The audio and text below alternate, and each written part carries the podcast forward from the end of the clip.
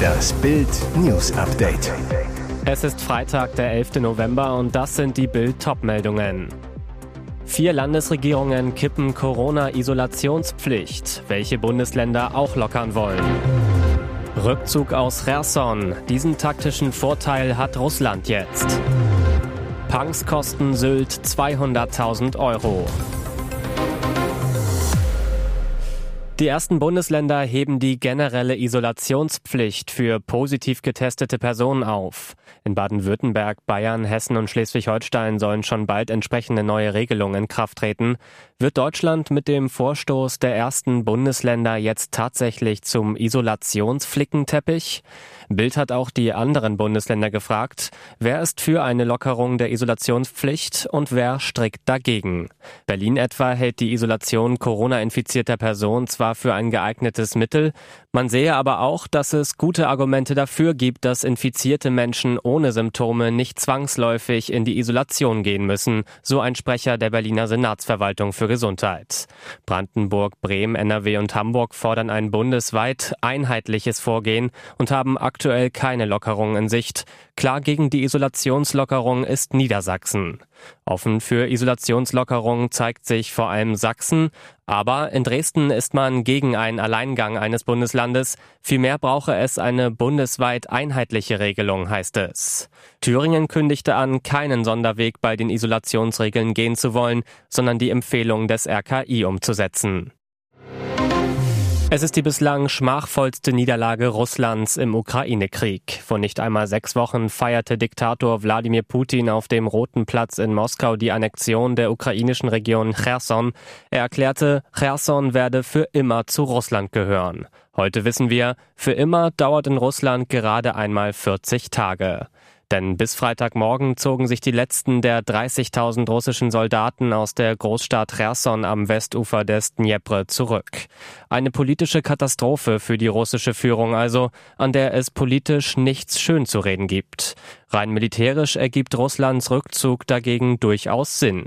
Denn ab sofort kann sich die russische Armee am östlichen Ufer des Dnjepr verschanzen, hat einen bis zu einem Kilometer breiten Fluss vor sich, den sie mit allen möglichen Waffen verteidigen kann.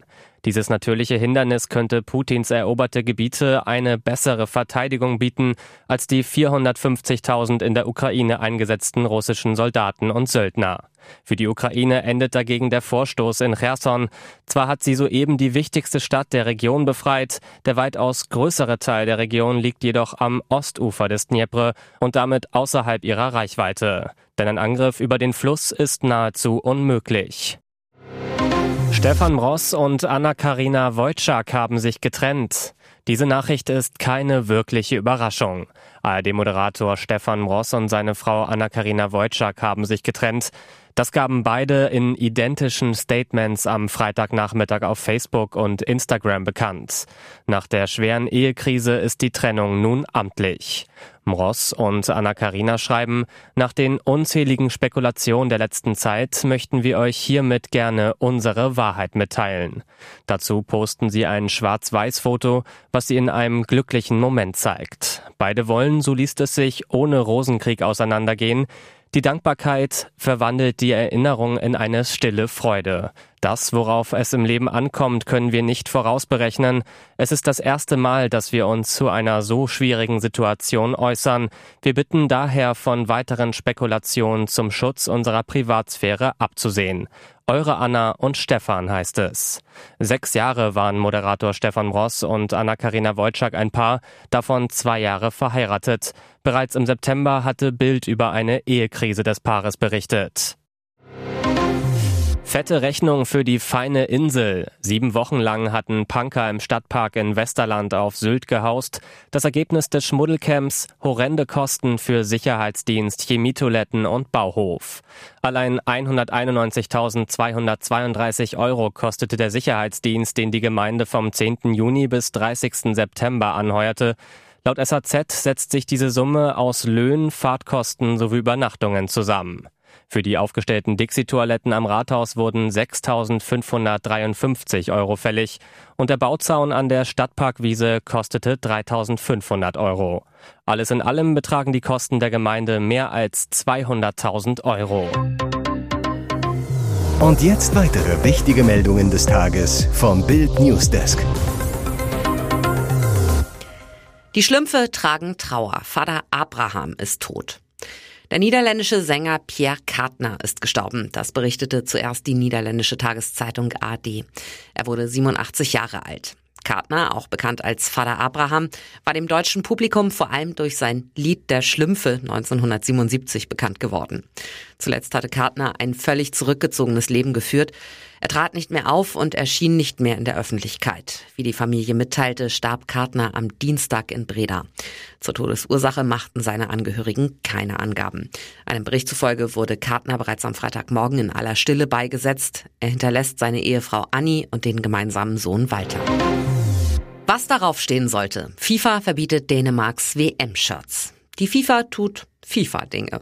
Der Weltverband versteckt sich erneut hinter seinen Statuten, um WM-Gastgeber Katar nicht zu verärgern. Gut eine Woche vor dem Start des Turniers hat die FIFA den Dänen verboten, sich im umstrittenen Gastgeberland für Menschenrechte auszusprechen. Der dänische Verband hatte bei der FIFA den Wunsch geäußert, auf seinen Trainingsshirts die Botschaft Human Rights for All, zu Deutsch Menschenrechte für alle, zu tragen. Die FIFA verweigerte den Dänen den Wunsch mit der Begründung, das Tragen von politischen Botschaften sei im rechtlichen Handbuch des Weltverbandes untersagt. Bereits im November 2021 hatten die Dänen angekündigt, dass Sponsoren den Platz auf den Trainingstrikots für kritische Botschaften in Katar freimachen wollen. Doch das Vorhaben wurde jetzt vereitelt. Die Bitte nach einer Botschaft pro Menschenrechte scheint der FIFA zu weit zu gehen. Übrigens, der Weltverband hat sich vier Tage nach der Skandalaussage von WM-Botschafter Khaled Salman, Schwulsein sei ein geistiger Schaden, immer noch nicht zu der verbalen Entgleisung geäußert. Ihr hört das Bild News Update mit weiteren Meldungen des Tages. Freispruch, milde Urteile und kaum Prozesse. Kapituliert unsere Justiz vor den Klimaradikalen? Sie blockieren Rettungswege, nehmen den Tod von Verkehrsopfern in Kauf, wie zuletzt in Berlin. Doch Deutschlands Justiz lässt die Klimakaoten seit Monaten gewähren. Kaum Verurteilungen, milde Strafen oder schlichte Freisprüche. Vielmehr haben die Klimakleber bisher kaum zu fürchten. Beispiel Berlin. Dort arbeitet die Staatsanwaltschaft seit Monaten 729 Ermittlungs- und Strafverfahren gegen Aktivisten der letzten Generation ab. Doch insgesamt kamen dabei nur vier rechtskräftige Urteile zustande. Brisant, 241 Verfahren endeten ohne jede Vorführung vor einem Richter mit Strafbefehl. Das ergab die Antwort des Senats auf eine FDP-Anfrage, die Bild vorliegt.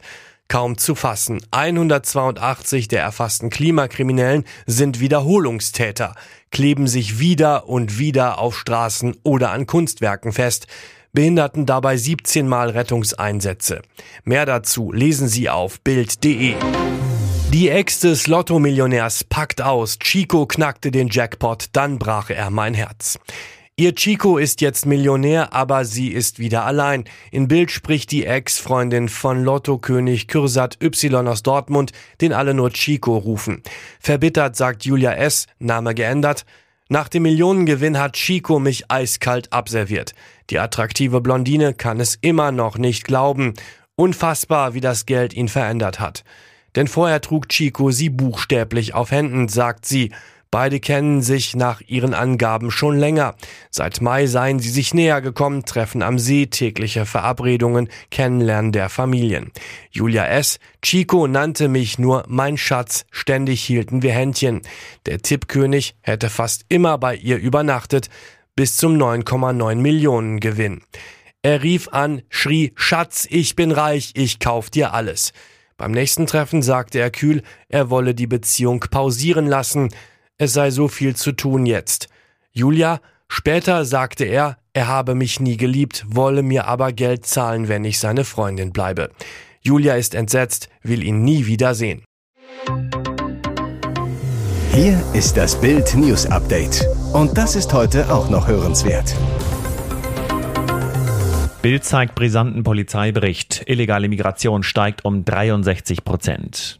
Die Migrationskrise spitzt sich dramatisch zu. Das belegen neue Zahlen aus dem offiziellen Jahresbericht zur Bundespolizei. Das brisante 110 Seiten Papier liegt Bild exklusiv vor, wird heute von Innenministerin Nancy Faeser vorgestellt. Es beweist, die illegale Zuwanderung und Schleusung nach Deutschland explodiert bereits seit einem Jahr. Zuletzt hatte Bild über 12.000 illegale Einreisen im Oktober berichtet. Es gab aber schon 2021 eine Zunahme illegaler Migration an allen Grenzabschnitten. Insgesamt wurden über 57.000 unerlaubte Einreisen nach Deutschland registriert, ein Anstieg zum Vorjahr um 63 Prozent. Die Bundespolizei stellte rund 11.500 Personen fest, die als in Griechenland anerkannte Schutzberechtigte nach Deutschland reisten, um bei uns einen erneuten Asylantrag zu stellen, insbesondere Afghanen, Iraker und Syrer. Die Bundespolizei ist auch an Abschiebungen beteiligt. Das Problem, 2021 gelang noch nicht mal jede zweite. Die Betroffenen wurden aus unterschiedlichsten Gründen am Flugtag nicht zur Rückführung übergeben. Tochter Adeline packt aus, wer die Wendler-Hits wirklich schrieb. Diese Aussage war streng geheim. Adeline Norberg, Tochter des umstrittenen Sängers Michael Wendler, wurde jetzt via Video aus den USA befragt. Wendler klagt in Berlin gegen die Musikverwertungsgesellschaft GEMA. Die will ihm gut 42.800 Euro Erlös für 176 Songs nicht auszahlen, weil nicht klar ist, wer die Songs geschrieben hat. Er oder doch seine Ex Claudia. Während ihrer Ehe hatte sie sich als Urheberin angegeben, damit die Einnahmen nicht an den Insolvenzverwalter flossen. Nach Bildinfos sagte Adeline nun aus, dass sie als Kind mitbekommen habe, wie ihr Vater seine Hits komponiert habe. Weil der Wendler aktuell kaum etwas verdient, sorgt seine Freundin Laura derzeit dafür, dass die Kasse klingelt. Sie zeigt sich knapp bekleidet auf der Internet-Erotik-Plattform OnlyFans. Social Media Manager Mario Schmidt zu Bild. Wenn Laura guten Content bietet, kann sie da im Monat locker 50.000 Euro verdienen. Weitere spannende Nachrichten, Interviews, Live-Schalten und Hintergründe hört ihr mit Bild TV Audio. Unser Fernsehsignal gibt es als Stream zum Hören über TuneIn und die TuneIn-App auf mehr als 200 Plattformen, Smart Speakern und vernetzten Geräten.